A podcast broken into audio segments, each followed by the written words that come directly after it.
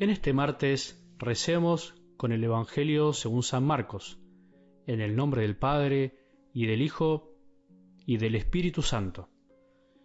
Cuando Jesús regresó en la barca a la otra orilla, una gran multitud se reunió a su alrededor, y él se quedó junto al mar.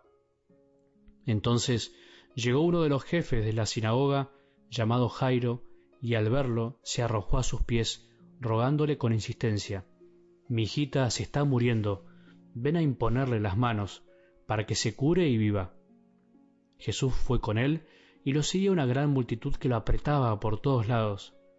Se encontraba allí una mujer que desde hacía doce años padecía de hemorragias. Había sufrido mucho en manos de numerosos médicos y gastado todos sus bienes sin resultado. Al contrario, cada vez estaba peor.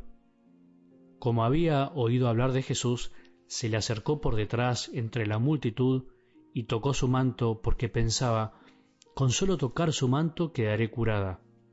Inmediatamente cesó la hemorragia y ella sintió en su cuerpo que estaba curada de su mal. Jesús se dio cuenta enseguida de la fuerza que había salido de él, se dio vuelta y dirigiéndose a la multitud preguntó, ¿Quién tocó mi manto? Sus discípulos le dijeron, ¿Ves que la gente te aprieta por todas partes y preguntas quién te ha tocado? Pero él seguía mirando a su alrededor para ver quién había sido. Entonces la mujer, muy asustada y temblando, porque sabía bien lo que le había ocurrido, fue a arrojarse a sus pies y le confesó toda la verdad. Jesús le dijo, Hija, tu fe te ha salvado, vete en paz y queda curada de tu enfermedad. Todavía estaba hablando cuando llegaron unas personas de la casa del jefe de la sinagoga y le dijeron, Tu hija ya murió. ¿Para qué vas a seguir molestando al maestro? Pero Jesús, sin tener en cuenta esas palabras, dijo al jefe de la sinagoga, No temas, basta que creas. Y sin permitir que nadie lo acompañara, excepto Pedro, Santiago y Juan, el hermano de Santiago, fue a la casa del jefe de la sinagoga. Allí vio un gran alboroto y gente que lloraba y gritaba. Al entrar les dijo, ¿por qué se alborotan y lloran? La niña no está muerta, sino que duerme. Y se burlaban de él. Pero Jesús hizo salir a todos, y tomando consigo al padre y a la madre y la niña y a los que venían con él, entró donde ella estaba. La tomó de la mano y le dijo, Talita cum, que significa niña, yo te lo ordeno, levántate. Enseguida la niña, que ya tenía doce años, se levantó y comenzó a caminar. Ellos entonces se llenaron de asombro y él les mandó insistentemente que nadie se enterara de lo sucedido. Después dijo que dieran de comer a la niña. Palabra del Señor.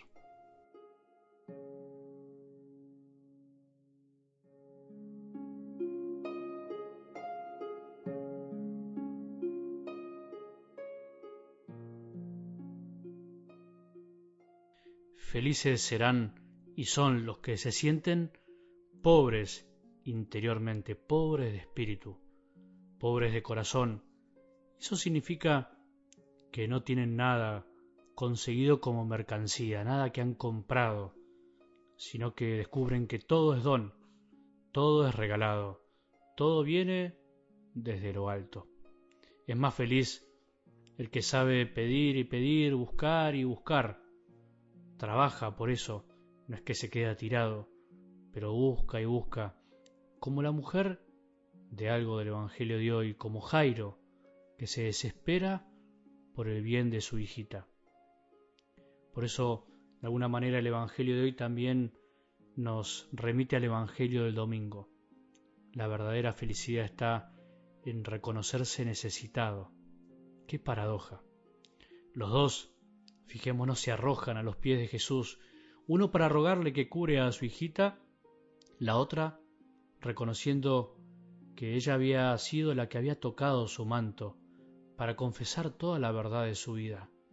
Cómo quisiera tener ese espíritu de pobreza y arrojarme así como se arrojó esta mujer, como se arrojó Jairo a los pies de Jesús. Cómo quisiera tener esa fe, esa confianza total de que en definitiva cuando ya no nos queda nada, cuando todo se nos muere alrededor, incluso nuestros seres más queridos, cuando ya hemos gastado todos nuestros bienes como esta mujer para que otros intenten curarnos, cuando ya hemos probado todas las recetas que andan circulando en este mercado religioso en el que vivimos, cuando ya hemos intentado seguir los mil y un consejos de todos los que nos quieren solucionar los problemas con palabras lindas, con consejos tan maravillosos pero que finalmente no salvan, cuando ya no nos queda nada en realidad, nos queda todo, o nos queda la posibilidad de abrazarnos al todo, que es Jesús. ¿Cómo quisiera, Jesús, que me des esa fe tan concreta, tan directa, tan confianzuda, tan desvergonzada, tan intrépida, tan cabeza dura, tan del corazón, tan genuina, tan salvadora? ¿Qué importan finalmente las multitudes que nos rodean, nos impiden llegar a Jesús, como le pasó a esta mujer? ¿Qué importa que todos sean un obstáculo para que lleguemos a Él? ¿Qué importa que todos se burlen de Jesús cuando Él quiere meterse en nuestras vidas para resucitarnos? ¿Qué importa que hasta los discípulos de Jesús no entiendan y se transformen en obstáculo para que la gente llegue a Él? ¿Qué importa todo eso cuando es Jesús el único que escucha a Jairo y lo acompaña, cuando es Jesús el único que se da cuenta cuando andamos queriendo tocar su manto. ¿Qué importa si Él lo sabe todo? ¿Qué importa todo cuando se tiene fe? Cuando no se tiene esa fe, sí nos puede importar.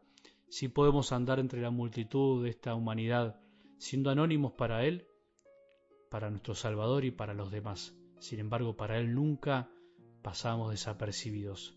En cambio, cuando se tiene esa fe, la de esta mujer, la de este padre, finalmente salimos del anonimato, se nos introduce en un mundo real, en el mundo que Jesús quiere que vivamos.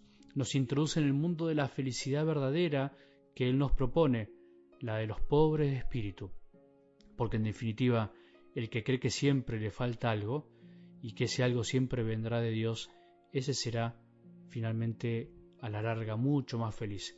No es feliz entonces el rico de espíritu, el que busca felicidades inmediatas, el que se mete en el mercado libre a comprar felicidades pasajeras.